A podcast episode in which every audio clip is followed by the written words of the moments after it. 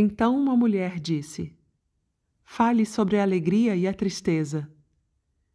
E ele respondeu: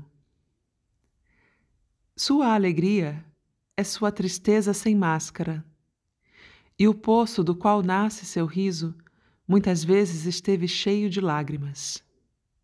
E como seria de outra maneira? Quanto mais fundo em seu interior a tristeza abre caminho, mais espaço se cria para a alegria. Não seria a taça que serve seu vinho a mesma taça que antes queimaram na olaria? E não foi o alaúde que acalma sua alma, feito da mesma madeira que entalharam a lâmina? Quando sentirem alegria, procurem no fundo do coração e saberão que só o que antes lhes deu tristeza pode hoje dar-lhes alegria. Quando sentirem tristeza, procurem uma vez mais e verão que hoje choram por aquilo que felicidade lhes trazia.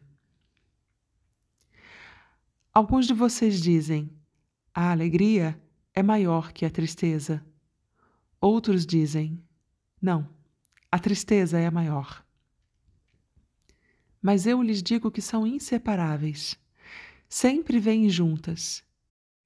E enquanto uma está a sós com vocês à mesa, não se esqueçam de que a outra adormece em sua cama. Em verdade, vivem suspensos na balança entre tristeza e alegria. Só vazios podem encontrar o equilíbrio e o silêncio. Quando o guardião do tesouro os levanta para pesar o ouro e a prata, é inevitável que sua alegria ou sua tristeza suba ou caia.